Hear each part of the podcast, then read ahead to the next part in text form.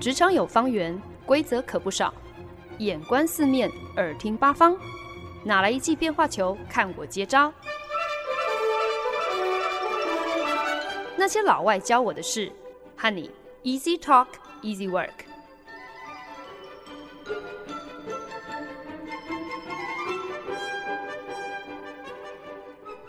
您现在收听的是《那些老外教我的事》，我是节目主持人焕恩。去年年底，我的澳洲老板为了跟客户谈新的年度预算，谈到快要脑溢血哦，觉得客户一直鬼打墙，听不懂人话。我从纽约出差回来之后，上工的第一天，澳洲老板一大早就兴高采烈的跑来找我串门子，然后呢，有一点得意的告诉我：“我跟你讲哦，前几天我跟客户开会讨论预算的时候。”他是怎样子忍无可忍，终于拍桌站起来跟客户说：“如果到现在你都还在质疑我们的人才、我们的实力，那还有什么好说的？我们我们真的不知道怎么样可以帮你了。”好在我们的亚太客户呢，好像是吃硬不吃软哦。事后被人家这样子大吼，竟然还回过头来打电话谢谢我老板。觉得他说的很有道理，虽然呢，直到如今我们新的年度预算都还没有正式签下去，可是客户竟然没有被老板这样的直率跟坦诚吓跑，我觉得这应该已经是非常了不起的成就了。说起来呢，我那位澳洲老板，他最大的优点跟他最大的缺点就是。一股脑儿想说什么的时候就说什么，这样子的直率，这样子的坦诚。那英文呢，有一个单字就叫做 candor，意思呢就是全然的开诚布公，完全的坦诚。就好像有一句英文谚语说的一样：“I'm an open book”，我是一本摊开来的书，要给谁看都可以，你全部看光光了都无所谓。这个。就是 candor。说起来，我觉得我们现在活在一个以 candor 来说，好像特别吊诡的一个时代哦。就是你如果要讲，其实开诚布公可以说是无所不在哦。像现在网络这么发达，资讯这样子透明，真的是什么秘密都无所遁形哦。不管今天你是要人肉搜索谁啊，或者是想要知道哪一间公司的什么商业机密，其实你就是键盘敲几下，那每一个资讯什么样子的秘密，其实都是能够摊在阳光下让人看光光的。比方说，像是呃，现在我觉得，如果你想要成为人气网红，很重要的一个先决条件，应该就是你你要真诚的做自己。你今天越是能够把自己最真实的想法、最真实不做作的面貌公诸于世，越是能够引人的好奇，越是能够满足人的好奇。可是回过头来想一想哦，其实真正的坦率、真正的坦诚。在实际的人跟人之间的互动上，好像其实又不是那么的常见，不是那样可以被视为理所当然的一种互动哦。啊、这都要拜自于最近几年来，我觉得真的是日渐壮大的政治正确这种 political correctness，让我们每个人说起话来都很别扭，都很拐弯抹角，不太愿意，不太能够轻易的就把心里的话说出来，好像今天你说什么都有可能惹到谁啊、又或者好像很难去抵挡，嗯、那种舆论的压力，会忍不住，或是呃不知不觉就会。呃呃，直觉的要去顺应大众的想法，然后很很自然的就会自动稀释掉自己的观点，就是很担心不小心就踩到什么样子的地雷，或者是会被贴上什么样的标签。好像前几年那个时候还是纽约尼克队的板凳控球后卫的林书豪。那他刚好因为尼克队一系列的连败战绩哦，所以呢，在对战纽泽西篮网的时候，就获得教练的青睐，几乎是以打完全场的时数，缴出了一个二十五分、七助攻、五颗篮板的亮眼成绩单哦。那之后呢，我们大家都知道，就是 Linsanity 林书豪的风潮，从那一场战役之后就正式起飞了。他也因此就引起了非常多的球评瞩目哦，想说他在这之前根本就是默默无闻，所以啊，在成名之后没有多久，尼克队对战公路队的时候就输球了，这件事情就呃引发了非常多的球评去讨论，其中呢，ESPN 的一个体育记者就想要以这一战来点出，其实呢，呃，林书豪根本就是被捧上了天。可是如今，林书豪终于也露出了一点破绽。因此呢，这个体育记者当时就想说，用一个非常常见的一个英文谚语作为他的文章的标题，就叫做 “chink in the armor”。“chink in the armor” 的意思就是铠甲出现裂痕，就是形容呃。无懈可击的人露出了一点点破绽，这样子。可是他在下这个标题的时候，却没有想到说，其实呢，chink 在英文里面也可以被拿来作为对华人的一种很种族歧视的称呼。是一直到他的文章发表之后，引爆了来自各界的球迷啊，还有网络乡民的挞伐，他才意识到完蛋了，自己的无心之过已经铸成了大错。他误踩的这一枚政治正确的地雷，最终呢，还让他赔上了工作。ESPN 非常的快速，在呃一阵舆论的压力之下，要切割自保，所以呢，就把他开除了。某方面来说呢，公司这样子冷血、这样子算计的一个企业选择，无非也是受制于某一种好像。必须要公开透明化，必须要政治正确的压力。所以这样说起来，要能够做到像我老板这样子的我行我素，我完全不在乎后果跟代价的，想说什么就说什么，我觉得真的是非常难得。他就常常会跟我讲说。哎，其实我我真的不应该这样讲哦，嗯，其实我真的不应该告诉你，我现在就要告诉你这个。然后讲完这些莫名其妙、根本没有任何效力的呃警告标语之后呢，就噼里啪啦把所有他想要跟我讲的机密啊、八卦啊，还有他对呃某个客户真实的想法，就全部倾倒出来告诉你。我加入新加坡团队的第三天，第三天呢，刚好呢是个礼拜五，所以大家就趁着。呃，一周的最后一天，提早下班，跑到公司附近的一个屋顶酒吧去迎新。那时候，澳洲老板就把我拉到一边，问我说：“哎、你有喜欢的人吗？有没有看上我们团队的谁啊？”这位大妈，我才认识你三天，我们很熟吗？我觉得他在那个时间点就已经觉得自己可以跟我坦诚到这种地步。他这种程度的坦诚，真的是让人家难以招架。可是，难道所谓的 candor 就是想到什么就说什么吗？就是把自己所有的隐私全部摊开来公开吗？candor 作为一个其实很值得我们大家学习跟向往的特质，难道就只是这个人很真心诚意，所以说什么都无所谓吗？算今天太过于诚实而伤害到人，这也叫做 candor 吗？所以呢，今天在节目当中跟大家分享 candor 这个单字。就想要跟听众朋友一起来聊一聊所谓的坦诚，或者是开诚布公，到底跟诚实、跟 honesty、跟真实或是事实 truth 这两个字有什么分别呢？而 candor 这个特质，至于职场这几年来又是为什么可以说是越来越被公司、被品牌重视？可是又是为什么这样子的知易行难？离家在外漂泊的这几年，基本上呢，都把回台北当作是一年一度的进场维修嘛。那回家例行项目不外乎就是要去剪个头发啊，要大吃特吃啊，要做个健康检查等等等。那过去一年呢，搬到了新加坡之后。回家的距离大幅缩短了，所以一年一度的进厂维修其实就变成了呃频率比较高的定期保养哦。那这也就特别有助于我可以更有效的来维持我一头的利落短发。那前几天我刚剪完头发后没有多久，这个长度刚刚好是可以竖起来的。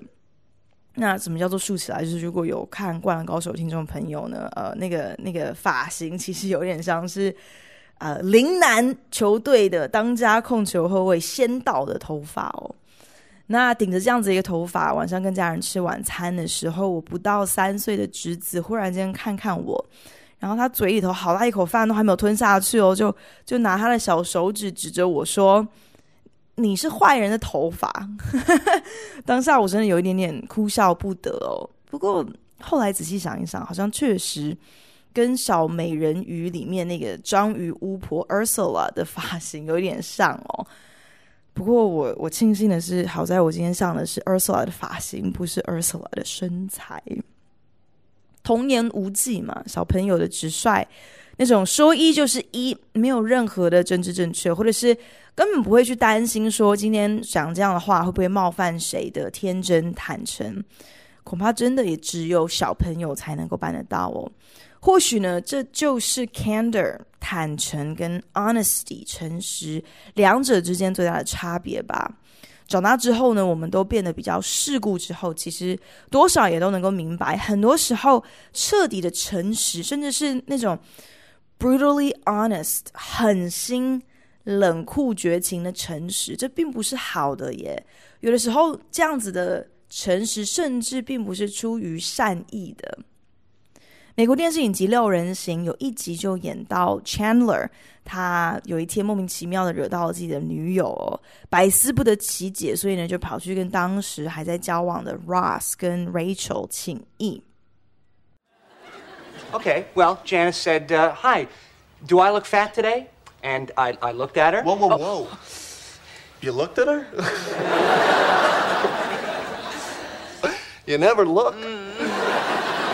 You just answer. It's like a reflex. Do I look fat? No.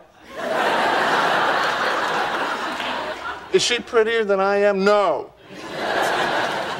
Does size matter? No. And it works both ways. Chandler 一进门劈头就问说：“我胖吗？”Ross 和 Rachel 满头问号回答说：“呃，不不胖啊。”Chandler 马上就非常理直气壮的说：“对啊。” 我能够接受你们这样子的答案呢？那为什么我的女朋友呃问我，然后我这样回她的时候，她就觉得我好像说她肥得像头牛一样？原来 Chandler 的女朋友问他说：“我胖吗？”结果 Chandler 第一时间的反应竟然是先上下打量了女友之后，才回答说：“不胖啊。”说来。Chandler 这样子的一个表现哦，也算是非常的诚实而中肯哦。可是作为男友，这就有一点太白目了。所以呢，Ross 就非常的好像以过来人的身份向他小以大义哦，说你怎么可以先看再回答呢？你永远都不可以先上下打量，回答这个问题就必须要像是回答就是反射动作一样的回答。我胖吗？一点都不。她比我漂亮吗？当然没有。大小很重要吗？No。Candor 坦诚的那个差别就在于这样的一个坦诚，你不是为了要去好像揭发任何事情，也不是为了要去强迫他人接受你认为是对的事情。你之所以愿意坦诚，是出于一种在乎，you care personally，所以你选择当面把话说开，所以 you challenge directly。相对来说。很多时候呢，当我们打着 honesty 或者是 the truth，也就是我们秉着诚实、秉着追求事实、追求真相这样的旗帜的时候，很多时候可能会让人家觉得今天都是你说了算，你最对了，你不可能错。那这样子好像就没有什么太多可以讨论、可以交换意见的空间哦。Candor 虽然也是就是正面，然后很直接的开门见山跟人家把话说清楚。可是更多时候，其实它是一种释出善意，一种我自己先掀开我的底牌，好让对方能够来明白自己的立场，也能够放下对方的武装，也愿意来跟我敞开心胸。这样子的坦诚是为了要能够造就对方。我说的话虽然很直接，可是我是为了给你带来好处，不是为了要伤害你。在职场上，其实 candor 最切身的应用，无非就是在必须要给予 feedback、必须要给予回馈的时候，尤其呢是当主管必须要评鉴属下的时候，就是应该要怎么样子坦诚而直接，可是却不是好像为了要羞辱或者是责备，甚至是重伤他人而过度诚实呢？很多的公司越来越对于 candor 感到执着，觉得很重要，认为与其因为很害怕人际之间的冲突，没有在第一时间点出员工他们所犯下的错误，或者是提醒员工那些可以更进步的地方，这样子的做法，这样子的回避跟跟好像扭捏，其实对于公司或是对于员工都是不公平的，都是没有益处的。有的公司呢，因此就非常鼓励旗下的员工要养成一个一周要给身边的同事两到三个评语的这样的一个习惯哦，借此来学习正面迎击冲突的尴尬是怎么样子，可以慢慢的去去适应过来的哦。嗯，可是其实。很多公司就就有点误会了，等于是把所谓的 brutally honest 这种残酷的诚实跟跟 candor 这种坦诚混为一谈哦，在职场上反而很容易流于一种割喉战，好像亚马逊其实就是一间这样子的割喉企业哦。今天你有什么话，你出了什么错，一切都是当面挑明了说。在这样的一个企业文化当中，虽然、呃，好像是可以杜绝了所谓的 backstabbing。backstabbing 的意思就是同事之间没有所谓的我背后捅你一刀。为什么呢？因为大家都有话直说嘛。所以呢，我不是背后捅你一刀，我是直接正面就是把你捅死这样子，就是 front stabbing。今天如果要什么小动作，我都全部明着来，我直接当面捅你一刀也不为过。这就叫做 brutally honest。可是。这样子的 candor 实在是让人胆战心惊啊！甚至有公司把这称作叫做 purposeful Darwinism，就是非常非常有目的的一种物竞天择、一种达尔文主义哦。其实，在这样子的一个文化之下，我觉得那个更多的动机是为了去拆毁他人，是为了让自己能够踩着别人的尸首向前进哦。如果是这样子的话，那么正确的 candor，真正的坦诚，在职场上到底应该长什么样呢？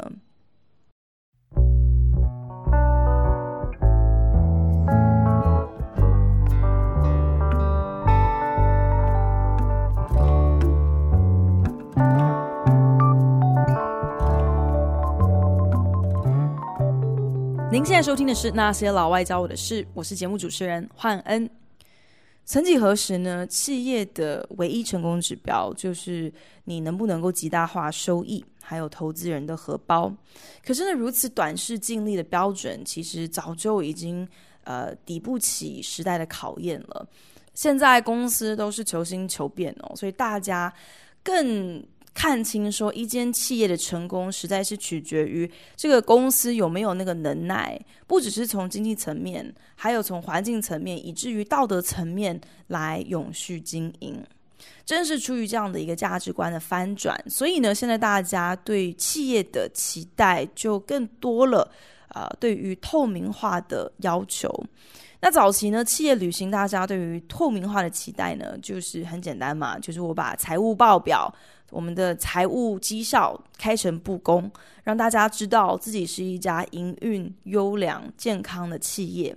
可是呢，很快的，员工跟社会大众就发现，就算今天那些是将财务状况透明化的公司，也都不代表说他所聘任的主管，以至于这整间企业本身所呈现出来的公司文化，真的是那么的坦荡荡。对于这个世代的消费者还有员工来说，表里如一是对于公司一个非常啊、注重的一个要求，而且这个表里如一不再是仅限于好像是啊、人跟人之间私底下的人际关系的一个期待。更常被套用，对于一个品牌，对于一间公司，他们的对这样子的大型的组织的一个期望，所以这也就是为什么呢？近年来越常发生消费者就是因为理念不同，因为价值观不同，所以杯葛品牌的新闻事件。比方说，像是 Chick-fil-A 这一间源自美国乔治亚州的连锁炸鸡素食店，其实它从闯出一番名号以来，一直都是非常备受争议的。因为虽然呢，他们的餐点、他们的炸鸡可以说是业界当中数一数二的佼佼者哦，真的是非常的好吃，比什么麦当劳好吃好几倍哦。当他们终于开了分店，入驻纽约的时候，也曾经一度引发了门庭若市哦，排队从这个街口排到下一个街口这样子的空前盛况。可是他之所以一直以来，从创办到如今都备受争议，是因为创办人基于信仰的理由，啊、始终非常的大动作的，呃，表达自己反同的立场，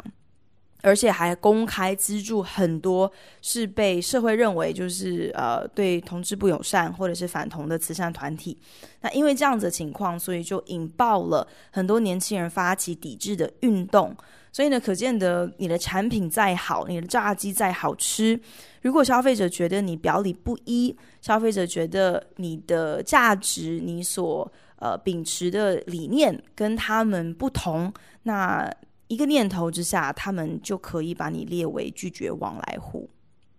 公司文化是不是能够纳入 candor？是不是能够让员工勇敢坦诚？能够让对透明化的重视超越，只不过就是财务报表的公开。很多时候呢，其实还是必须有要请高层来做领头羊嘛。在职场上，透明化和坦诚作为公司文化的基石。其实呢，这之所以重要，是因为这样子的一个特质，这样子的一种文化，是可以很直接的影响到公司的绩效和员工的表现的。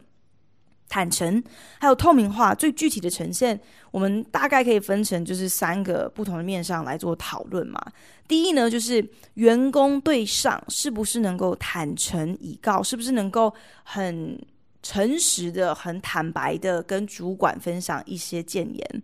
第二呢，团队成员是不是有勇气，甚至是不是有那样的意识，能够适时的提出和别的人相左的想法。然后呢，最后就是公司的董事会是不是能够很坦诚而直接的来监督、来管束经理人的表现？八零年代呢，就有学者曾经替美国太空总署 NASA 做过一个啊、就是人为因素之于飞机失事的一个研究、一个实验。他们呢就安排了非常多组的正副驾驶还有导航员。来模拟发生空难前的三十五到四十秒，这个非常关键的时段，就是要来了解说不同的机组人员他们会采取什么样子的行动，还有选择有没有办法可以很成功的避免掉空难的发生。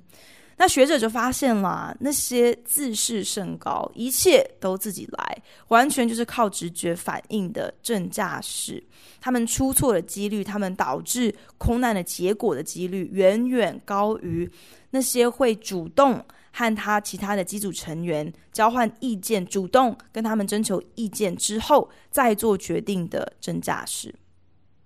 这个研究最直观的结论，无非就是那些坚持己见、那些在资讯不明确、不完全就急着先抢先赢、先动作的独行侠领袖，只会害死大家，无法成气候。可是，如果今天更深入的去探究这个实验，那学者们就提出了更进一步、更有趣的一个推论。那就是领导者平时与你的属下互动是一个什么样子的方式，什么样子的风格，这往往决定了在关键时刻你的喽啰是不是愿意跟你分享重要资讯。如果大家都已经知道说正驾驶 A，他平常就是通通自己来，就是自自干王，讲像篮球的术语，自干王。平常的个性呢，就是千错万错，反正自己永远都不可能会错。所以呢，知道他这样的性格，知道跟他共事的时候是这样子的一个工作的方式。今天就算要坠机了，就算可能会赔上所有人的性命，机组人员可能也都不会愿意，不会想到要主动跟这样子的一个领导人提出任何的建议，就算是正确的建议，就算是可以拯救。所有工作人员的建议，但是因为在经验当中知道这个领导者是会呃否定属下的意见的，所以呢，和这种货色上司互动的时候，还是闭嘴为妙。如果你不想要被打枪的话。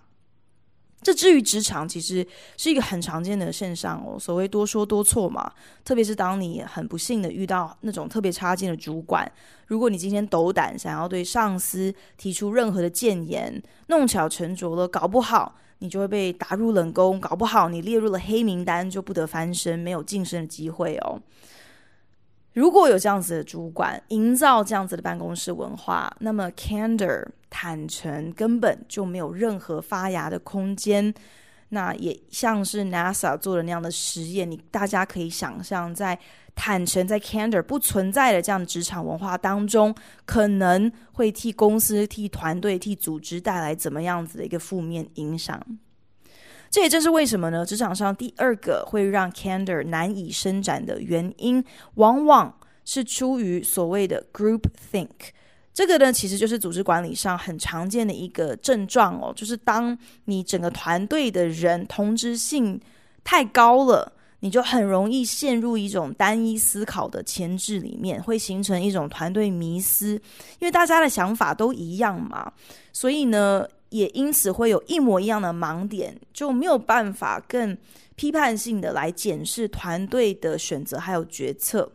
那当然呢，任何一个团队，你能够有志一同，能够呃有同样的想法，很多时候是促进团队能够有效运作的一个很重要的关键。可是呢，groupthink 之所以严重威胁职场上，你是不是能够去建构一个 candor 这样的一个组织文化，就在于说，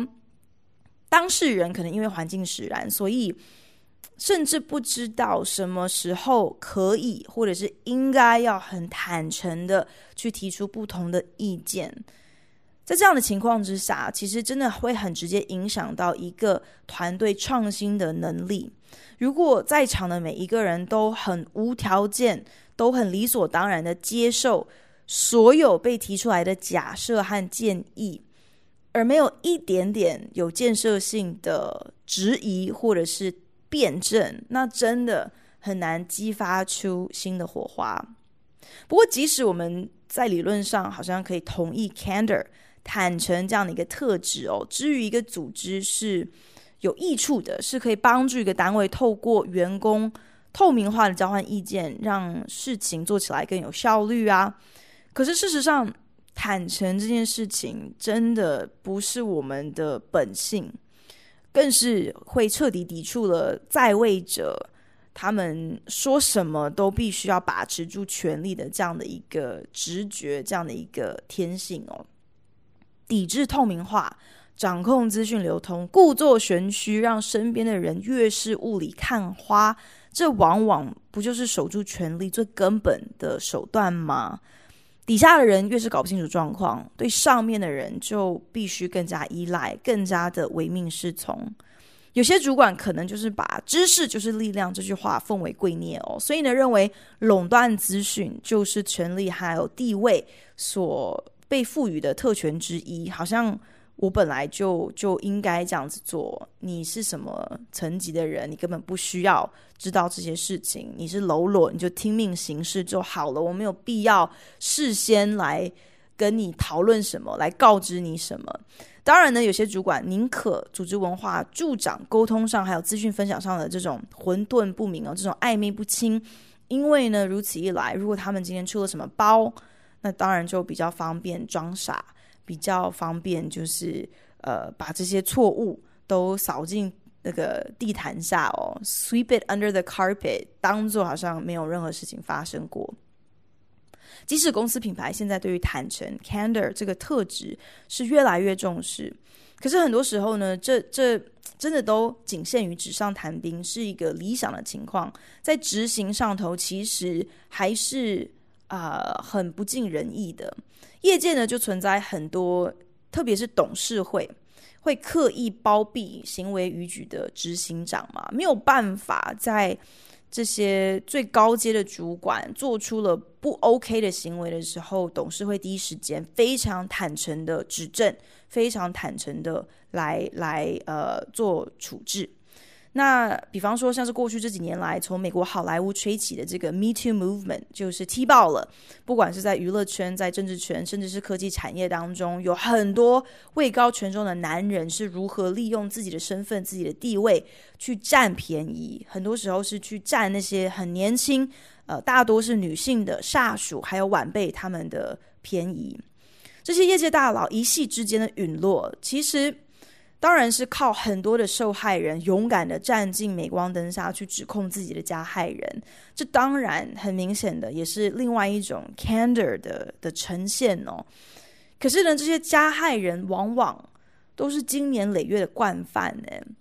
这些令人发指的行径，这么多年来发生在这么多人的身上，难道真的都没有人知情吗？当然不可能。当然，想必这些恶行之所以能够在台面下。进行这么多年，那就是因为有人包庇他们嘛。所谓上梁不正下梁歪，公司的董事会如果没有魄力，能够以 candor 很坦诚的去纠正并严惩逾矩的主管，那很自然的，你不就不用设想能够让 candor 这样的一个组织文化在公司里头可以生根、可以发芽。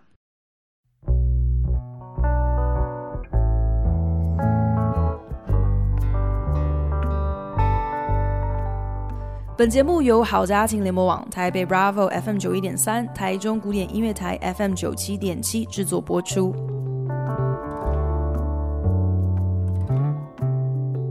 今天在节目当中跟大家分享的单字是 candor，就是有坦诚、有开诚布公的意思。可是呢，跟 honesty、跟诚实或者是 the truth、真实、事实，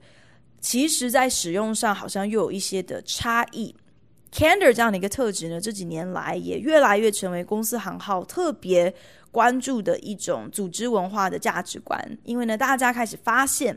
如果你能够在职场上去建构一个大家愿意坦诚以对、愿意来正面解决冲突、有问题就及早提出来讨论，犯了错我们就一起来检讨、来改正。有意见不同的地方，也不会藏在心里头死不说。这对于公司的绩效还有创新力都会有最直接的帮助。可是呢，就像节目一开始提到的，坦诚并不是一股脑儿，今天你想要说什么你就说什么，也不是你仗势着哦自己真的是真心诚意，所以好像说什么就算是说了非常伤人的话也都无所谓。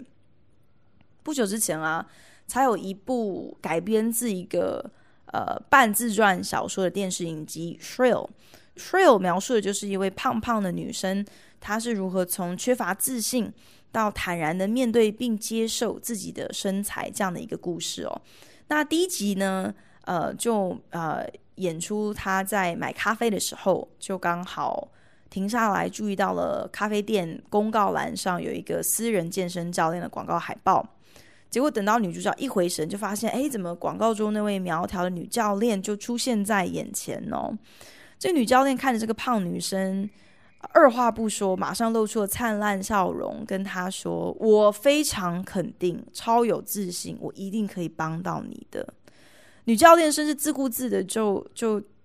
凑上来，然后就抓住了、圈住了这个胖女生的手腕，然后非常赞叹的说：“天哪！”你的骨架其实真的很小诶，你真的，我跟你讲，你一定可以减肥成功。让我来帮你吧，让我来帮你吧。我觉得当时看到这个画面的时候，我我觉得这个完全就是，嗯，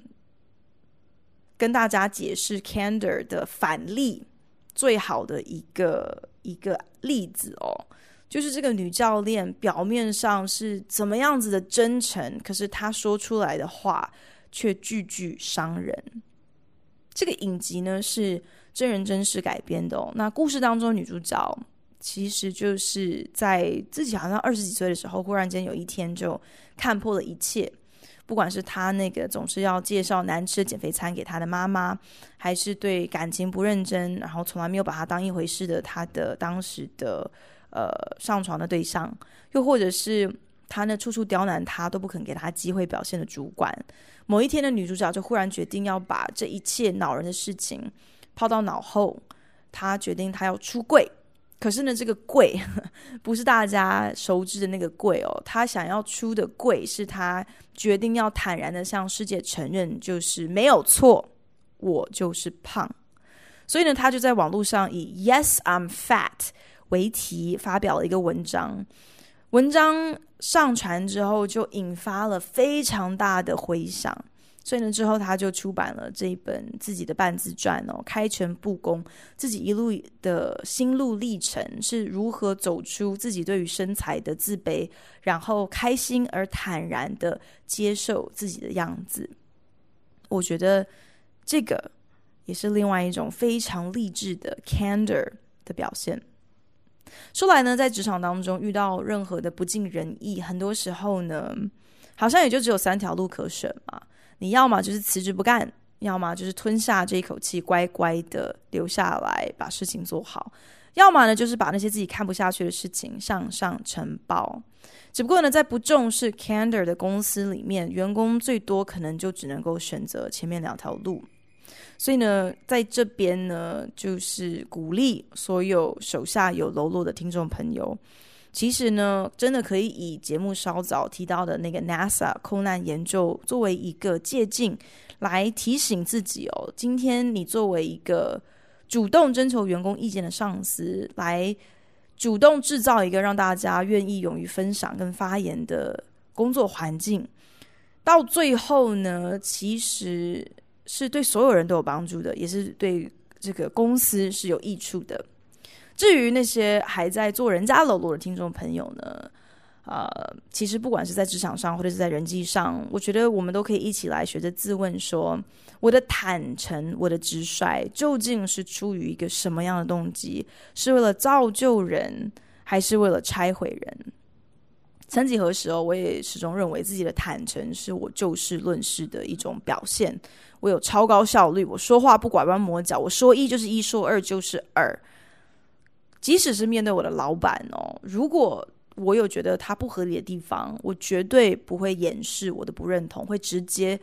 很甚至是很锐利的让老板知道他的想法不够周全，他的要求没有道理。后来呢，我才发现原来我的老板有一颗玻璃心嘛。我认为呢，是在帮助案子更加有效率的这种直率，反而。成为了别人的伤害，